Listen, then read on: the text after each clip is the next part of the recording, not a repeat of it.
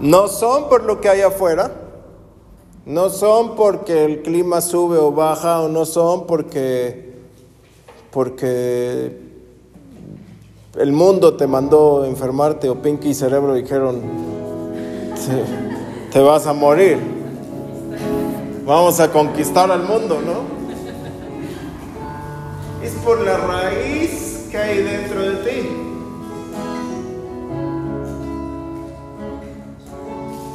Si alguien ha visto alguna vez la hierba mala, sí, nada más mi esposa la ha visto.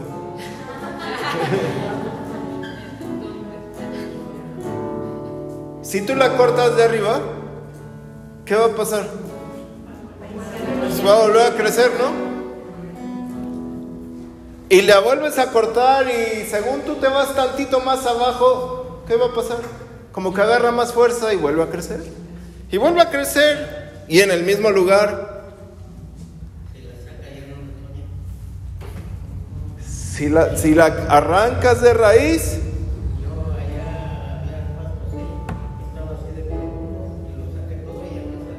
entonces ya no sale. Cuando, cuando tú arrancas la raíz de las personas, el mal, vas a empezar a sanar hasta de los ojos llorosos. Les da tantito aire y dice, no, es que ya se me secaron, no se te secó, hay algo acá adentro. Es en serio. Tú sacas una raíz que está dañando tu corazón, tu alma, y estás dañando todo tu cuerpo. Bueno, o sea, la raíz está atacando, no es que al sacarla te... Porque gran, la gran cantidad de problemas tienen que ver con lo que tú tienes en el alma. La mayoría, ¿sabes que comes porque estás mal en el alma a veces? Porque hay personas que, que no les gusta comer porque en el alma dicen no me lo merezco sea, en, un pensamiento, ¿no? O sea, como diciendo, no, no, porque hay niños pobres en el África que no comen y tú ni vas a ir nunca a África, ni los vas a ver, pero hay algo mal adentro de ti. Hay otras personas que suplen X cosa con el cigarro, o con el alcohol, o con X. Y están llenando ese problema, están alimentando la raíz sáciate raíz, sáciate. Y entonces esa raíz sigue floreciendo. Con lo que tú quieras, con el chisme, con, con las amistades, con el trabajo, con el carácter o con estar de buenas o de malas. Personas que maquillan el problema siempre riéndose de todo, pero realmente nunca quieren atacar el problema, ¿no? Y eso es lo que Dios me ponía. Hay que sacar, tienes que decir, es que sí estoy mal de esto. Cuando uno entiende realmente la razón, ya, es bien fácil, ya hiciste todo, todo el trabajo, nada más Dios viene, lo saca, te tapa, ya está. Porque Dios confronta. Muchas veces Dios te dice, a ver, Vamos a ver esto. En esto, ¿cómo vienes?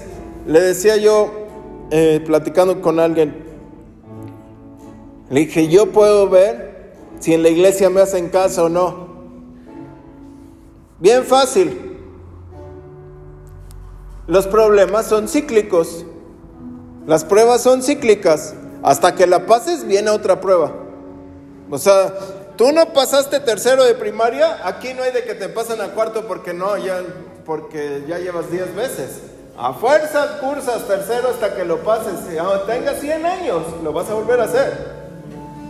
Y entonces vienes tú con el mismo problema. Tal vez diferente escenario, pero mismo problema. Eso quiere decir que no le haces caso al pastor. Si tú le hicieras caso, vendrían otras situaciones. Siempre va a haber pruebas, siempre va a haber luchas y siempre va a haber problemas. Pero en todas Jesús ya venció. Nosotros no.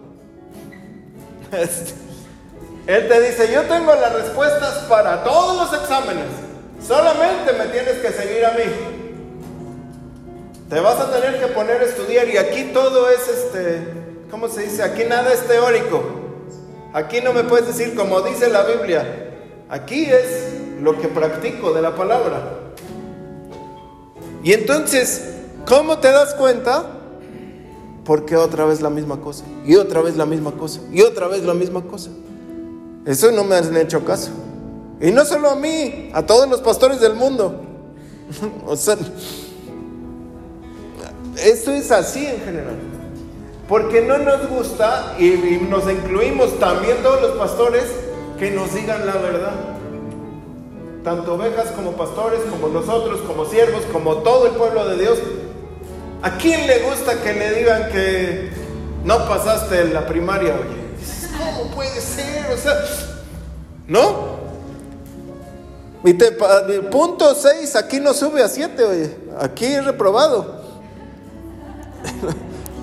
o la pasas o la pasas. Casi siempre pasamos de panzazo porque Dios tiene misericordia, ¿no? El problema es que a veces no nos gusta ser confrontados con la verdad que Dios nos está diciendo. Nos gusta ser solapados. Pero yo creo que estamos cansados todos de vivir lo mismo, ¿no? Una y otra vez. ¿Sí o no? Tienes que estar como decir, ¿sabes qué? Ya estuvo. ¿Paso esta? ¿O la paso?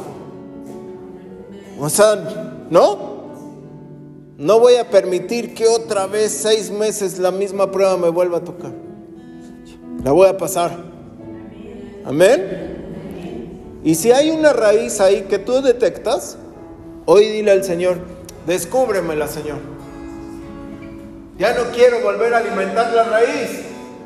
Porque otra vez nada más como que se poda por afuera y la raíz está ahí adentro. ¿Sí? Vamos a Génesis 2. Estamos en el seminario de la familia, ¿verdad? Seminario de la familia 1.2. Este, episodio 2. Génesis 2, verso 19. Ahí estaba ya. Dice, Dios el Señor formó del polvo de la tierra todos los animales del campo y todas las aves del cielo Luego se los llevó al hombre para que éste les pusiera nombre.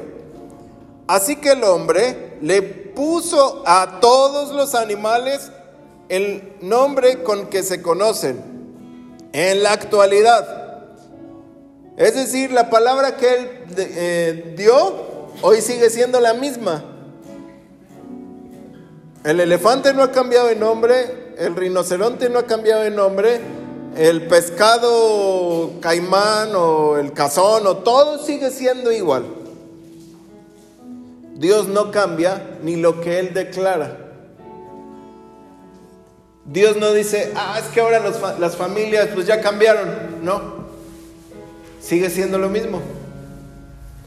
La iglesia sigue siendo igual. Nos tenemos que reunir a escuchar la palabra. Aquí no hay de qué es que me gusta la iglesia de Netflix o me gusta más la de este, YouTube, ¿no? Te tienes que reunir. Porque Dios no cambia. Todo lo que Él establece es eterno. ¿Sí? Dice, la tierra y los cielos pasarán, pero mi palabra no pasará. Amén. Cuando tú aceptas al Señor Jesús como Salvador, tú eres eterno. Bueno, eres eterno porque eres eterno, pero vas a vivir en vida eterna o en condenación eterna, ¿no? Mejor en vida eterna. Porque Él habló sobre tu vida desde Adán. Pero entre todos esos animales no se encontró ninguno que le sirviera al hombre de pareja adecuada.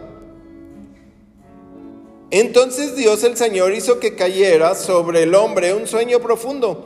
Le sacó una costilla y le cerró la carne en el lugar donde la había sacado. Eh, con la costilla hizo a la mujer y se la llevó al hombre. Y ahí sí dijo, esto está impresionante. ¿Cómo puede ser? Nunca me había visto a mí, pero en mujer. No sabemos cuánto tiempo Adán estuvo solo porque ahorita nos presentan los animales así. Ya no hay tantos que como había al principio. ¿Sí? Pero ahí estaban todos los animales. ¿Quién sabe cuánto tiempo aparte Adán estuvo solo? Porque Dios dijo, no está bien que este cuate esté solo. No, es ser tonterías o a ver qué. Y al verla, el hombre exclamó, esta sí es hueso de mis huesos y carne de mi carne. Porque él veía que los demás tenían unos huesos muy grandes o unos huesos frágiles o tenían, este, ¿cómo se llama? Pata de gallo o uñas largas o pezuña o este, plumas o pico acá. El gorila dice, pues sí se parece, pero pues no es como yo, ¿no? O sea, somos parecidos, pero no. Dice, se llamará mujer, porque fue sacada del hombre. Y continúa, es por eso que el hombre deja a su padre y a su madre y se casa con su mujer. Yo no sé, escúcheme acá, yo no sé si es Adán el que sigue profetizando ahí o es Dios hablando. Cualquiera de las dos. Están declarando la verdad. No había padre ni madre. Ellos no sabían lo que venía.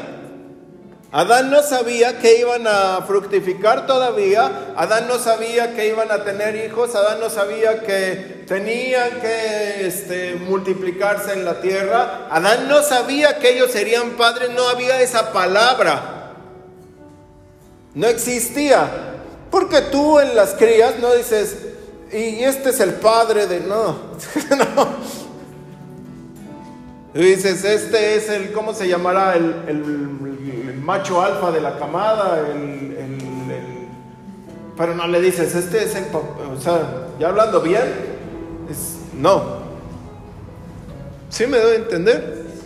Dice, este es el padre, deja a su padre y a su madre y se casa con su mujer. Y los dos llegan a ser como una sola persona. Ya no hay dos, hay uno. Aunque en ese tiempo el hombre y la mujer estaban desnudos, no se sentían avergonzados, pues eran el uno para el otro, ¿no? Nadie más los veía.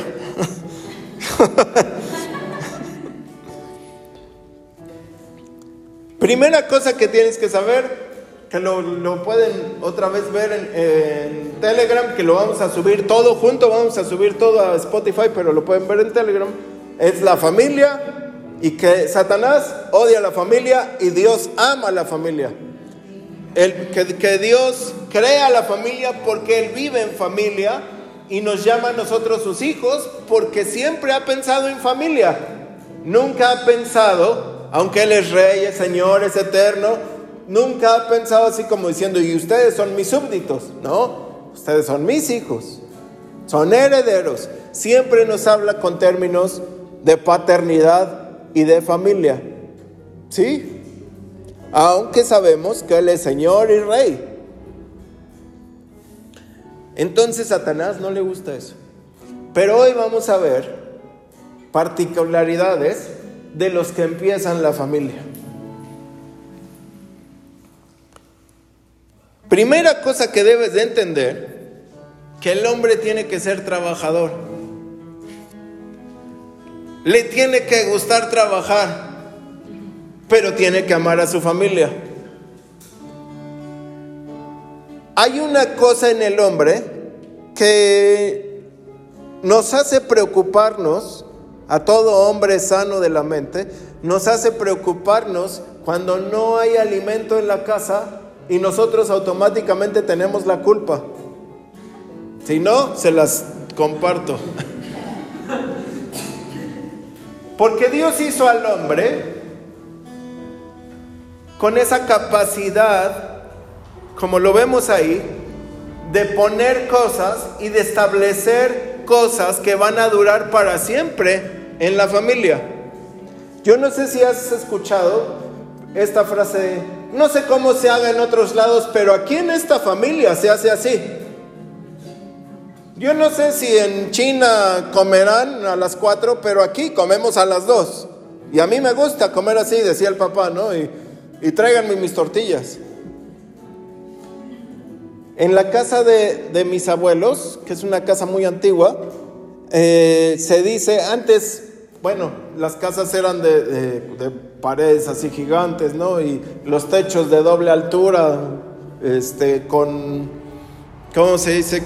No era el piso aquí, luego, luego se hacía como un, este, como un sótano volado, y así era de madera, pues. Y entonces, eh, se dice, ahora sí que cuenta la historia familiar, que ahí hay oro guardado de, quién sabe quién. Y entonces una vez eh, estaban, estaban eh, arreglando una parte de la casa y llegaron personas y todo. Y no sé quién dijo, es que aquí, aquí hay oro. Alguien dijo. Y se, se estaba empezando a hacer un problema porque no vamos a tirar acá y vamos a no sé qué. Y mi abuelo dijo esta frase, lo cierra, no necesitamos oro para salir adelante, tapen ahí. No nos vamos a estar peleando a ver si hay una moneda o dos porque ibas a empezar a ser un problema. Entonces cerró todo eso. No necesitamos que a ver si alguien te esto, el otro, porque esa es la frase del abuelo, ¿no? Y algo que los, el padre de familia hace es establecer las reglas del sacerdocio y las reglas morales de la casa. Esto se va a hacer así.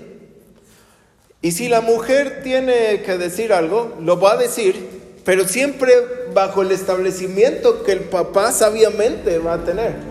O sea, entendimos la vez pasada que el hombre estaba lleno del Espíritu y entonces fue puesto en el Edén. No fue puesto en el Edén y luego a ver qué pasó. Sino que sabio, lleno de sabiduría, lleno de un espíritu de profecía, lleno del Señor, entonces es puesto en el Edén y entonces puede hacer todo el trabajo que Dios le da. Algo que tiene que saber el hombre es que Dios es el que da el trabajo. No eres tú el que lo busca. Él, estaba como diciendo, pues ya llegó la buena onda buena, oye. Esto está mejor que Miami Beach o lo que sea. Estoy aquí en la presencia de Dios y hago esto y lo otro y Y Dios dice, te traje aquí para trabajar. ¿Y en qué? ¿En qué? Yo te voy a dar el trabajo. Vas a tener que hacer esto. Porque ya sé lo que tienes, lo que vas a pensar.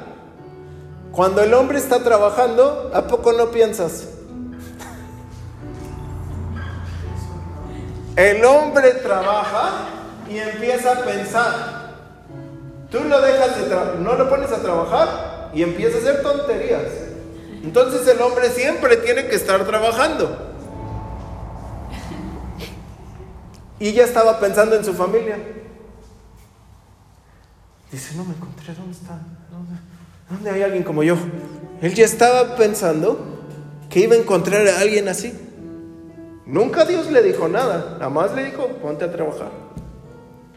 Entonces, cuando tú veas que hay un hombre trabajador, seguramente es alguien inteligente. Es en serio. Estamos hablando espiritualmente sano, ¿no? Que yo creo que aquí todos estamos así. Entonces, no te preocupes si tu hombre trabaja mucho, es porque está pensando.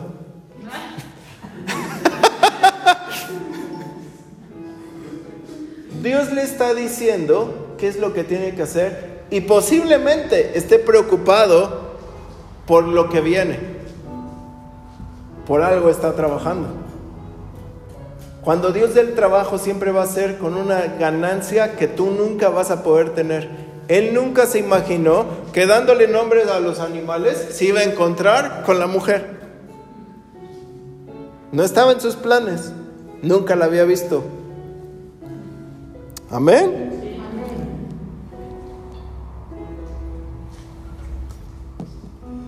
El hombre y la mujer son muy, aunque Dios los saca, saca a la mujer de la costilla del hombre, somos muy diferentes, aunque somos el complemento.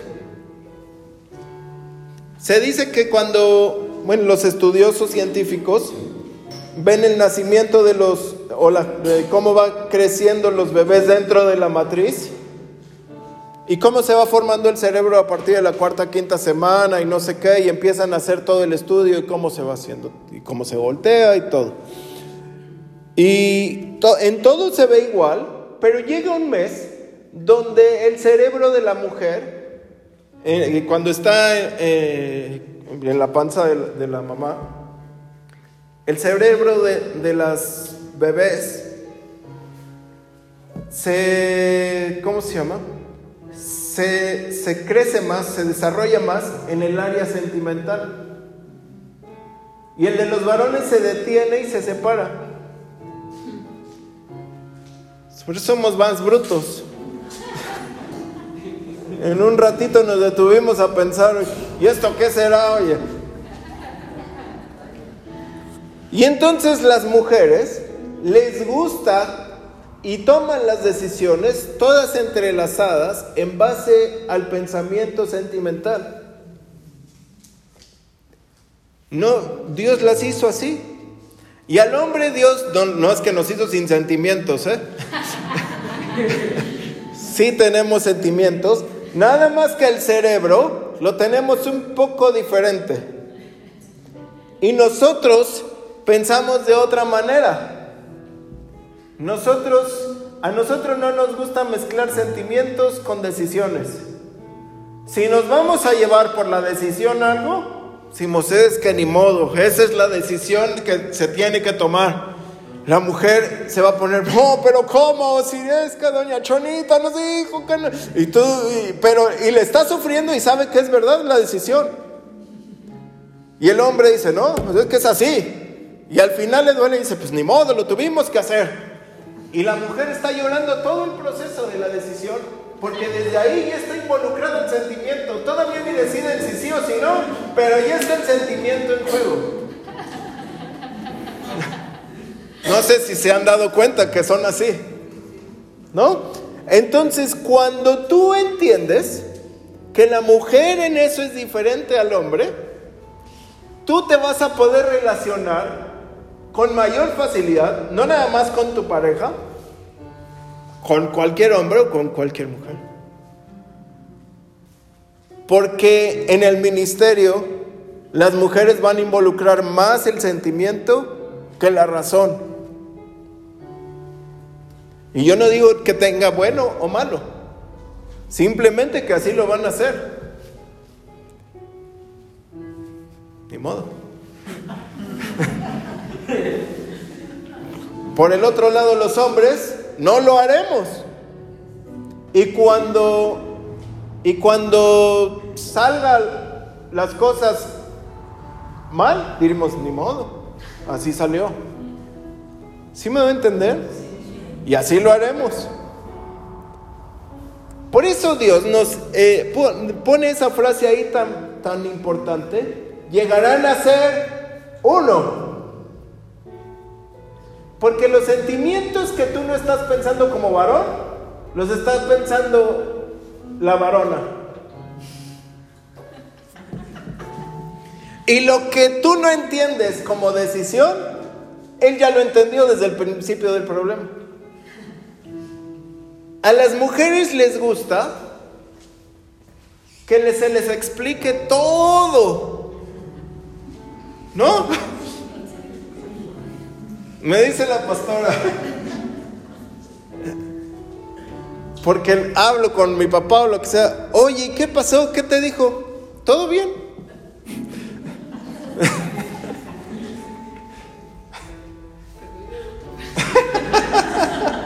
¿Cómo? Pero dile qué pasa cuando yo hablo con mi mamá. Ay, cuando la pastora habla con su mamá, yo le digo, oye, ¿qué pasó? No, pues me dijo esto, el otro, tal. no. La plática tal cual.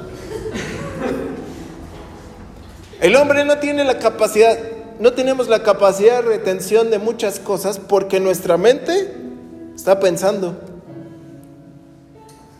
Tenemos la habilidad de otras. Y yo sé que los hombres aquí van a decir, sí, pastor, sí es cierto.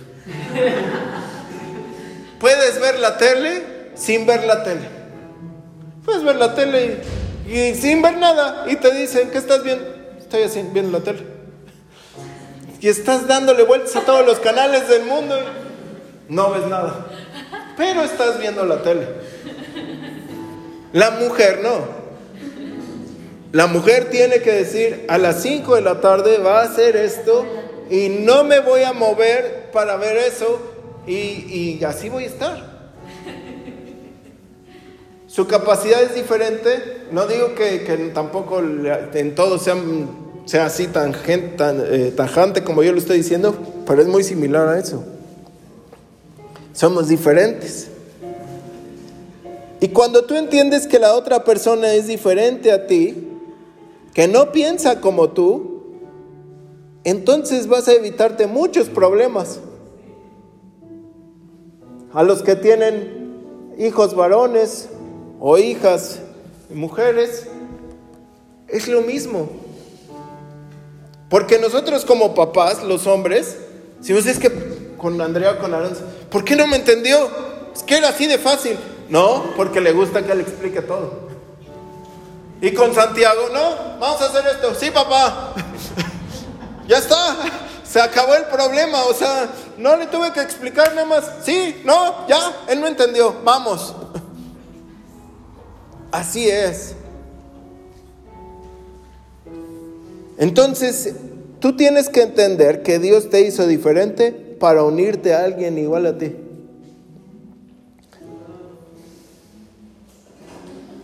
¿Sí o no? Casi siempre te casas con tu espejo, nada más un poquito volteado.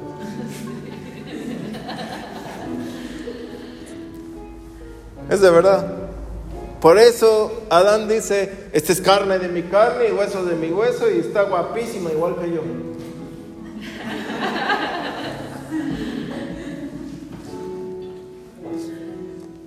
Y Dios hizo la familia para que conquistara. Dios no hizo la familia para, pues, a ver qué pasa. La hizo para conquistar. Entonces, Satanás empieza a poner problemas en la familia. Todos los problemas en la familia son la raíz que los hijos tienen, que los nietos florecen y que los bisnietos ya están más que en medio de todos los problemas. Uno de los problemas en la familia son los dos tipos de educación que cada padre está recibiendo. Tú vienes con una educación, vamos a ponerlo así, que, que- no tiene nada que ver, pero vamos a ponerlo que eh, el hombre es de Tepito y la mujer de Lomas de Chapultepec. Va a llegar el amor, el amor es impresionante, no, no, sí, es que te quiero, güerita, y no sé qué. Y la otra toda fresa, "Ay, sí, me encanta este naco, pero... Los papás de ella la educaron para que tome clases en el West Hill y en el puro escuela acá. Los papás de él lo educaron pues para ser biznero, ¿no? Para comprar barato, vender eh, según barato, pero venden caro. Para moverse en las noches, tener acá callo.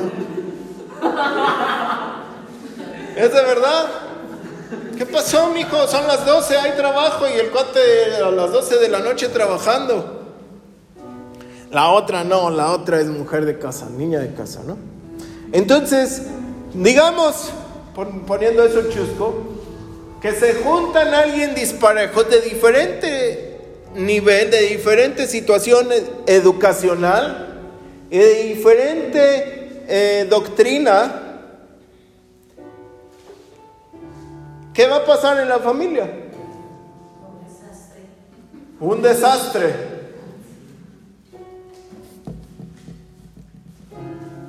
Ahí el enemigo se va a aprovechar para poner siempre en contra los dos pensamientos. Ah, no, pues es que tú me dijiste que te gustan las gorditas y a mí no me gusta comer grasa. Es que tú me dijiste que esto y a mí no el otro. Porque vienes arrastrando, no solamente tu vida, vienes arrastrando tal vez 150, 200 años atrás de ti. De lo que dijo el abuelo de que aquí no necesitamos oro, Ahora tú lo vienes viviendo. Ahora tú lo vienes ahí siendo y cuando necesites, oye, es que en mi casa había oro, pero no, ya no lo puedo sacar. Y ahí el enemigo va a ser de las suyas porque las diferentes cosas que hay te van a poner en contra a ti. Y aunque Dios te haya dicho y te haya dicho, tú te vas a casar con X persona y es para ti, tú lo ves si es esa persona o la ves si es esa mujer, el enemigo se va a aprovechar de ver de dónde viene. ¿Sí o no? No sé si lo han visto, lo van a ver. Este es, ni las novelas de Juan Osorio pueden...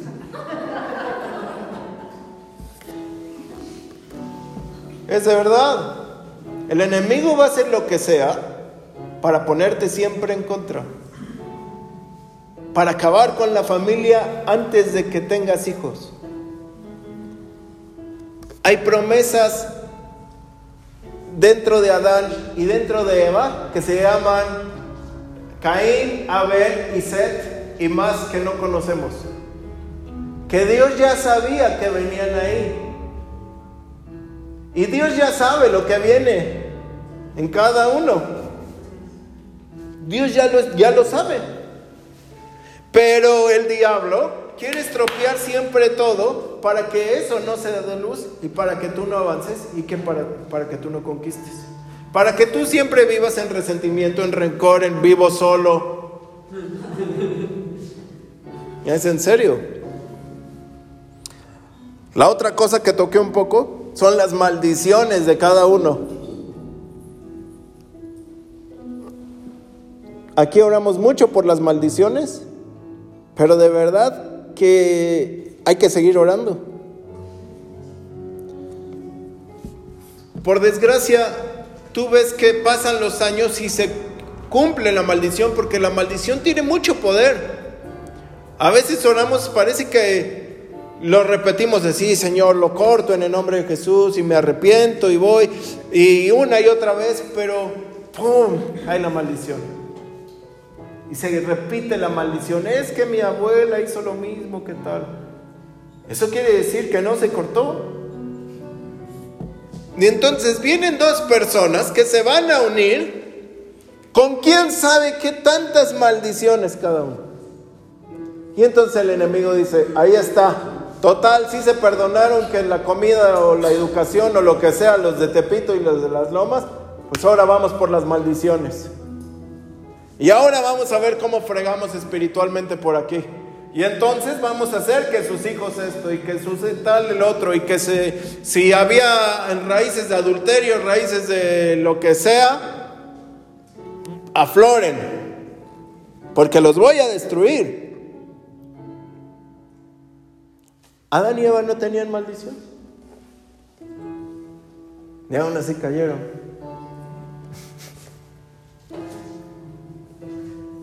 Entonces, cuando tú sabes las maldiciones que has vivido, nada más ponte a pensar lo que se ha repetido en tu casa. Si si te pegan o si les pegan o si este, hay alcoholismo, si hay adulterio, si hay adicciones, si hay, este, no sé, trabajo excesivo. No porque el Dios manda el trabajo vas a vivir en el trabajo. Pero, no sé, problemas de dinero, escasez, ruina, tranzas, todo eso son maldiciones. Todo lo que se está repitiendo una y otra vez es una maldición. Y entonces tú vienes a Cristo, oramos por ti, y oramos por tu casa, y oramos por tu familia, pero ¿quién sabe qué maldiciones hay más? Y el diablo sí. Algo que detesto del mugre diablo es que ve lo espiritual, que sí lo está viendo. Y que a veces nosotros estamos más dormidos para poder ver eso. Necesitamos estar despiertos para quitar toda esa maldición para decir, bueno Dios, yo sí quiero estar en el Edén con mi esposa, yo sí quiero estar en el Edén con mi familia, yo sí quiero conquistar, yo sí quiero avanzar, yo sí quiero estarle poniendo nombre a lo que tú me digas, yo sí quiero estar trabajando en lo que tú me estás poniendo, yo sí quiero estar haciendo lo que tú me digas con mi esposa, con mi familia, con mis hijos, con esto, con lo otro, pero sin maldición. ¿Sí? Y, y mis generaciones limpias de maldición. Porque ahí se está agarrando el enemigo para siempre hacer de las suyas. Y que tú y que tu familia no avance. La manera de pensar, lo que decía hace un momento. Si tú tienes una manera de pensar muy, ¿cómo se dice? Eres muy obtuso, muy cerrado vas a tener que abrirte la cabeza con un hacha. Porque la otra persona no va a pensar siempre igual que tú. Y déjenme decirle que casi nunca tenemos la razón. Ni tú ni yo. No, es que... Sí, no. Porque tú estás pensando, viéndolo de una manera y yo lo estoy viendo de otra. Y cuando los dos lleguemos a un acuerdo, entonces tendremos la razón. No, es que le hubieras hecho así. Sí, pero es que yo lo estaba viendo de otra manera. Y entonces ahí va a ser que el enemigo, cuando tú no entiendas eso, cuando tú pienses que porque ahora hay unas diezmas, ofrendas dos veces por semana, eres muy bueno, ahí va a ser que el enemigo que tu manera de pensar pienses que siempre es la genial. Y no es así. Porque uno siempre se quiere salir con la suya, ¿no? ¿Sí o no? dice un dicho, cuando estoy bien, estoy bien. Cuando estoy mal, también estoy bien. A veces así lo aplicamos para nosotros, ¿no? Y cuando tú estás mal, yo estoy bien. O sea, siempre me quiero salir con la mía. Pero no, porque somos uno. ¿Sí o no? Somos una persona. Cuando estamos en una familia, somos una familia, con un proyecto de vida. Todos debemos de pensar hacia lo mismo. Cuando no, seremos individuos en un grupo de personas que llevan el mismo apellido. La manera de pensar tiene que ser la misma. A la mujer le gusta mucho platicar. Es en serio. Normalmente una mujer, no sé cuántas palabras diga, pero dice un montón en general, ¿no? El hombre habla menos. Eso quiere decir que tiene que aprender a escuchar. El hombre tiene que aprender a escuchar lo que la mujer tiene que decir, porque si la mujer no, no lo dice, le sale una raíz de no me escuchan. Soy incomprendida. Y el hombre tiene que aprender a escuchar porque él quiere, ah, bueno, sí, ya, pero dime, eh, punto C, ¿a dónde vamos a llegar con esto? No. En nuestras maneras de pensar y en nuestra manera de ser, tenemos que complementarnos. A veces la pastora me está contando algo y yo estoy así, no, a ver, cállate, pon atención. Y te cuesta trabajo. No es porque no, no la ame, porque estás en otras cosas siempre. Es de verdad. Si no les gusta, pues ni modo, así es. Otra cosa que el enemigo utiliza para destruir a tu familia es tu bendito temperamento. Bendito porque Dios te lo dio.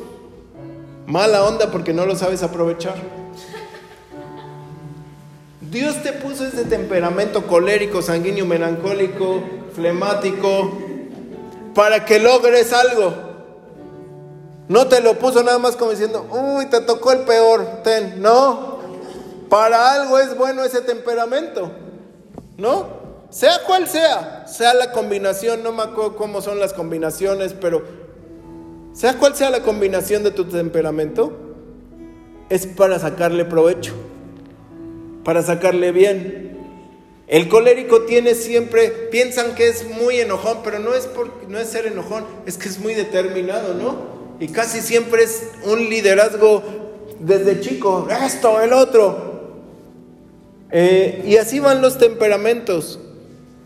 Entonces en una familia siempre vas a ver quién tiene temperamentos eh, agresivos o líderes, quién va a seguir, quién va a apoyar, quién esto.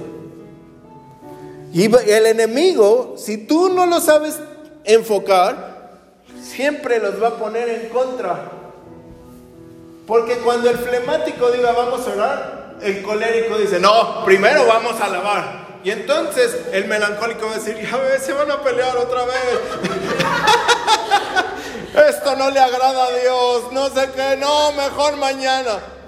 ¿Quién ganó? El enemigo.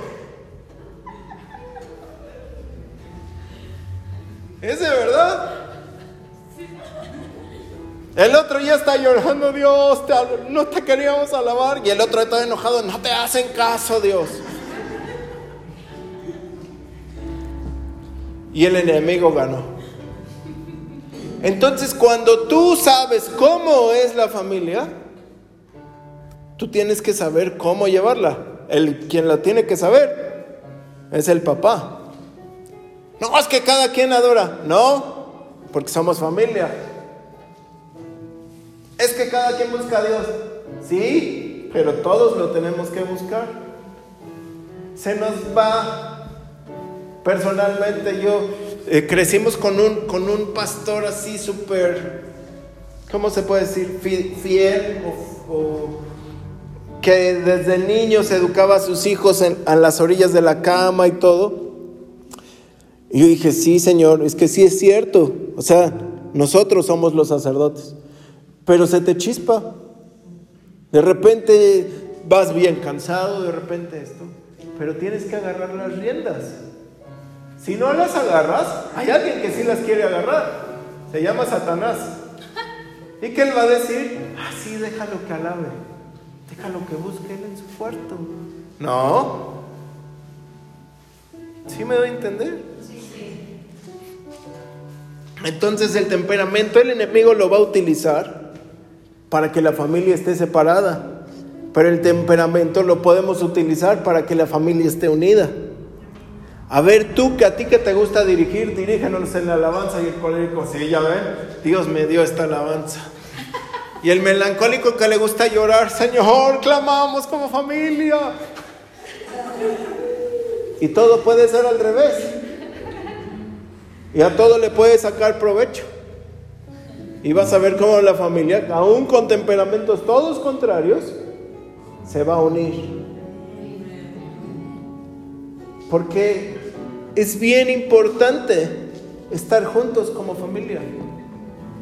Es bien importante sacarle provecho a lo que los demás tienen. Si tú no lo sabes aprovechar, va a haber, hay alguien que sí lo quiere aprovechar. Pero es el momento que digas, no, mi familia es de Dios. Amén. Tenemos que salir de, de esa raíz de donde la familia está dividida. Tenemos que ser familias unidas. Ahora, el hombre deja muy claro aquí, o la palabra deja muy claro, por esta razón, el hombre deja a su padre y a su madre y se casa con su mujer. Y los dos dejan a ser como una, llegan a ser como una sola persona. Es necesario que cada familia sea sola, individual. Que cada familia crezca en una sola casa, cuarto, cuchitril, mansión, como usted le diga. Pero ahí, aunque tu familia vive en las lomas y a ti te tocó vivir, eh, ¿cómo se llama? Eh, en Santa, Santa Catarina o donde sea,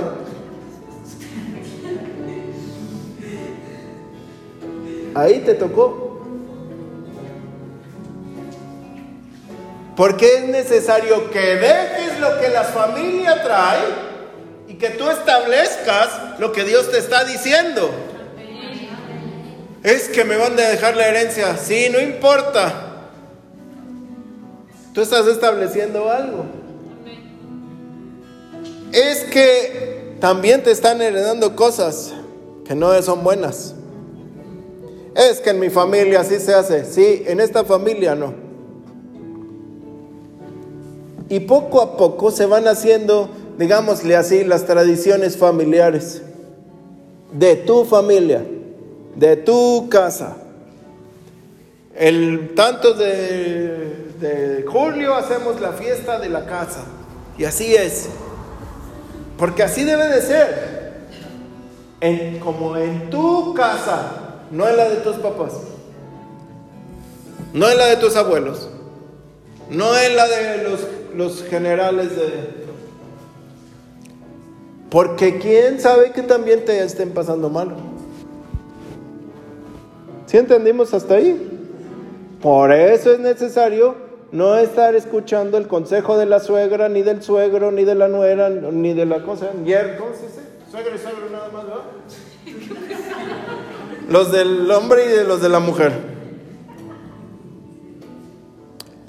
¿Va a llegar el problema? Uh, llegan gratis. Tú ni pagas por el problema. El problema entra a la casa. Por el papel de baño se pueden pelear los recién casados. Porque uno es regio y el otro es Kleenex. Y no, ya bailó. Ahí ya hubo un mega problema. Es que este raspa, el otro no. Sí, de verdad. Ustedes vean los recién casados, nada más van a ver por qué pelean. Casi siempre los recién casados están buscando a ver, no, es que ahora el peine no va del lado derecho, va del lado izquierdo. Están empezando a hacer su familia y está bien que peleen hasta cierto punto. Se están acomodando.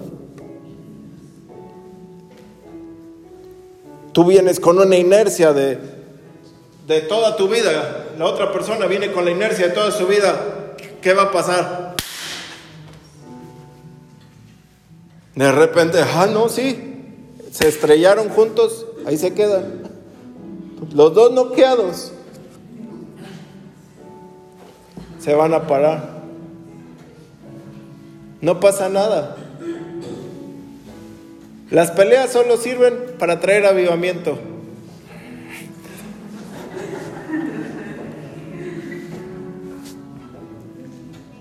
Lo bueno de pelearse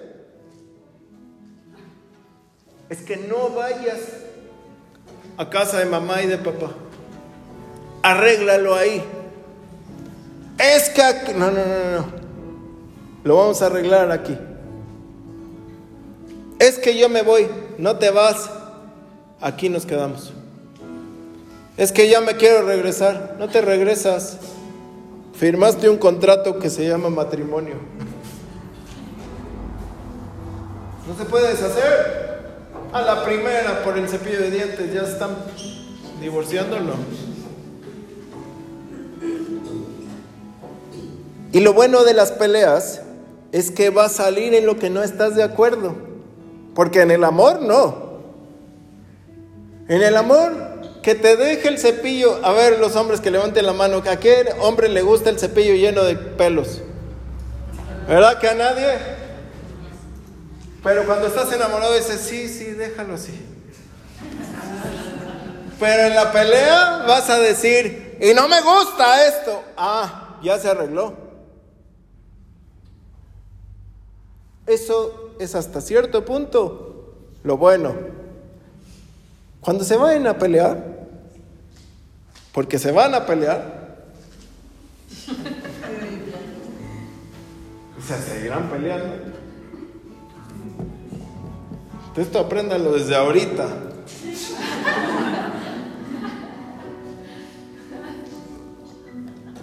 Tendemos a herir, a decir las cosas para que no nos sigan lastimando, ¿no? Y que el otro, la otra persona se calle. Evita eso. Di las cosas que te molestan y nada más. Cuando tú tiendes a ser histórico y no histérico, vas a lastimar siempre a todas las personas. No nada más a tu pareja, no nada más a tu esposo o a tu esposa, no nada más a tus hijos, vas a lastimar a todo el mundo. Tú tienes que saber pasar por alto muchas cosas y entregarle las cosas a Dios. Porque si no, no vas a vivir sano nunca. ¿Te van a lastimar? Sí, pero Dios te va a sanar. ¿Vas a lastimar? Sí, pero trata de hacerlo lo menos que puedas. ¿Alguna vez se te va a salir una tontería? Seguramente. O muchas veces. Pero trata cada vez de que sean las menos. Porque nosotros tratamos a las personas o las, ofendemos en lo que nosotros vemos siempre que está mal. ¿Sí o no? Ahí cuando estamos en la mera Rocky Balboa y decimos, y aquí y ahorita vas a ver que esto, ya sacaste la historia, ¿no? Y ahí lastimaste. Es porque no sanaste. Porque la vez pasada no lo llevaste a Dios. Entonces, cuando suceda la pelea, te agarras, te fajas bien los pantalones y te vas a llorarle a Dios y decirle, y sáname ahorita, Señor.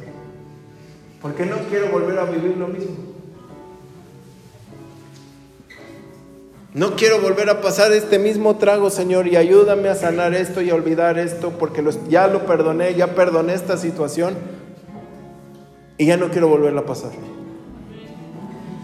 Y entonces la familia va a estar fuerte.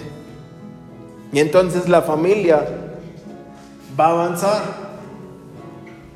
¿Sí? Y tienen que aprender como familia a pedir perdón otra vez. A pedir perdón. Hace unas semanas estábamos con, con mi cuñada y con un, su hijo chico ¿Cuántos tendrá? Tres años, cinco años. Y entonces es el consentido de todos porque es el más chico, ¿no? Pero a la hora de ser el consentido, pues ya sabes que todo, todo se le pasa, o sea, le pega a alguien, se le pasa, hace algo, se le pasa porque es el más chico y nadie le... Y entonces le hizo algo a, a mi sobrino, el más grande. Y viene el sobrino y dice, oiga, esto pasó. Y se le, dicen, este, ay, ya, ya, pídele, disculpa, ¿cómo es? Que le pida una disculpa. Y yo en medio así dije, perdón, no le tiene que pedir una disculpa, le tiene que pedir perdón.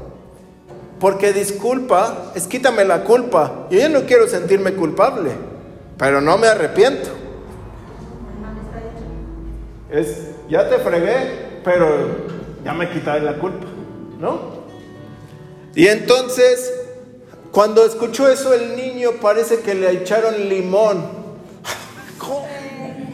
El niño chiquito, ¿cómo, ¿cómo puede ser, oye? Y se puso ahí a llorar.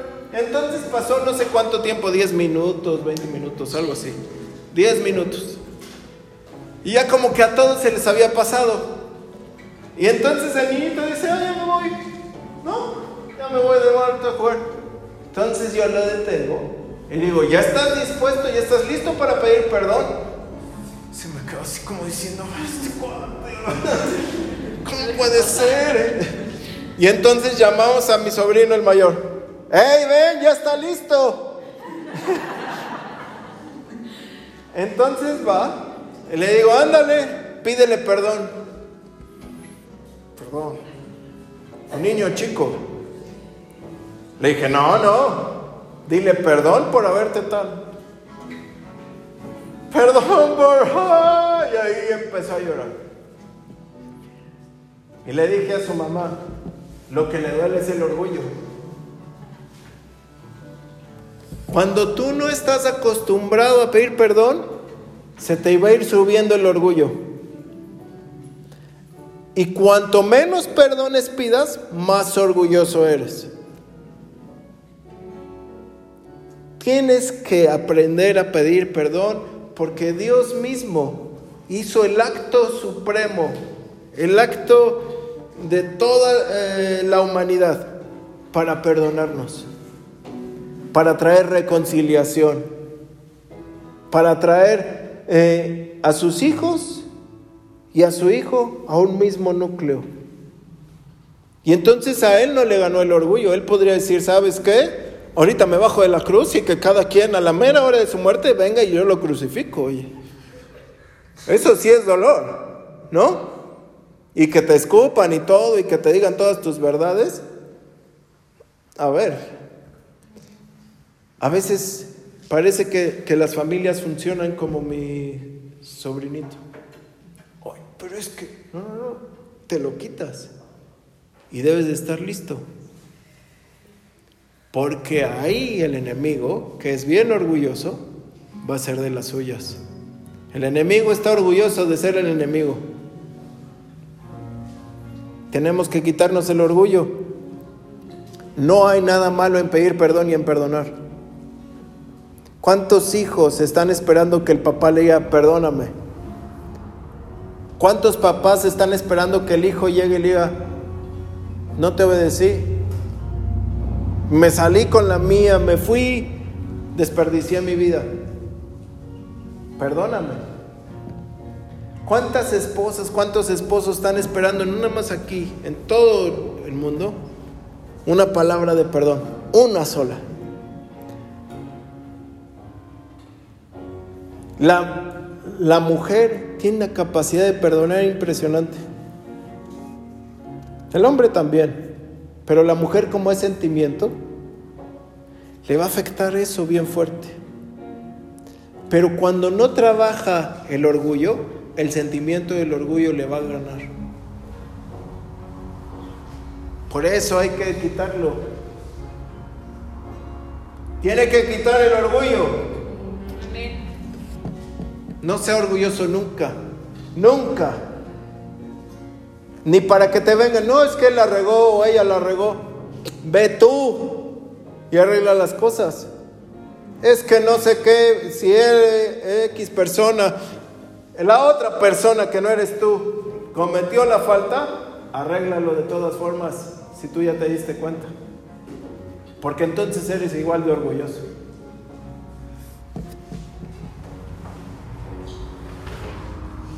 Yuhu.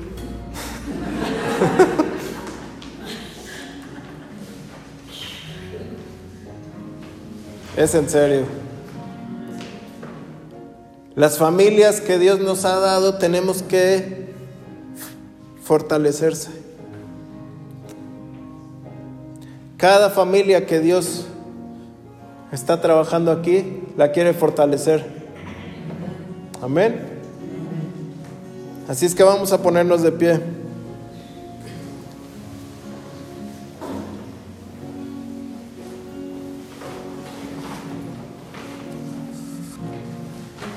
Habitando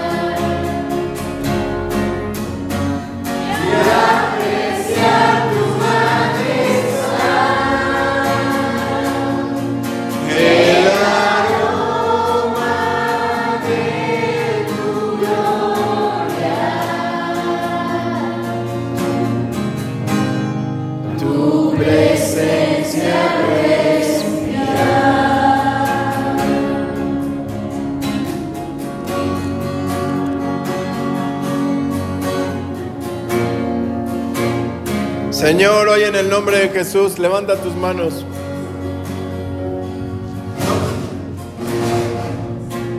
No queremos ser individuos en un grupo. Queremos estar en una familia. Queremos ser una familia, Señor. Un objetivo. Un solo nombre. Uno solo. Un solo cuerpo.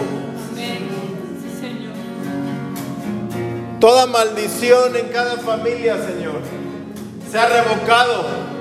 Toda maldición generacional se ha revocado. Toda maldición que se ha buscado cada individuo de la familia se ha revocado, se ha quitado, se ha nulificado, se ha apartado de las vidas, Señor. sea totalmente destruido, destronado.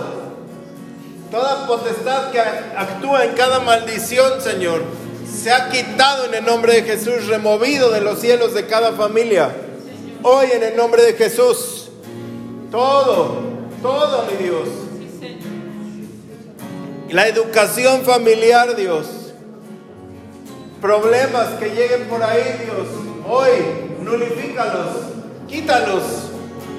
Desde lo más básico, desde la comida hasta tradiciones, hasta pensamientos, hasta forma de ser, forma de trabajar.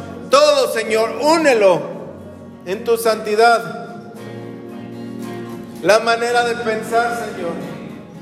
Los sentimientos, la forma de razonar las cosas, la forma de pensar en la economía, la forma de pensar en el ahorro, la forma de pensar en la distribución de la, provisión, la forma de pensar en las ofrendas, en los diezmos. Todo, Señor, esa manera de pensar en lo espiritual también, únelo en un solo sentido, en una sola forma, en una sola... Trae revelación de cada cosa, Dios. Trae revelación a las familias de lo que tú quieres hacer. El temperamento, únelo. El temperamento de cada uno, Señor, sea unido, se saque lo mejor de cada uno, Señor, para que empiecen a vivir en armonía, en el nombre de Jesús. En el nombre de Jesús. Hoy, mi Dios, haz algo nuevo en las familias, Dios. Tú tienes que estar harto de venir cargando 200 años atrás, 300 atrás, que no te van a dar cosas buenas. Desechamos lo malo y tomamos lo bueno. Desechamos lo mala herencia, Señor. Desechamos lo que han dicho de nosotros, Dios, lo que han dicho de nuestra casa, lo que han dicho de nuestra familia. En el nombre de Jesús, lo que nos involucra como miembros de esa generación. Hoy, en el nombre de Jesús, peleamos por nuestra familia. La buena batalla de la fe. En el nombre de Jesús.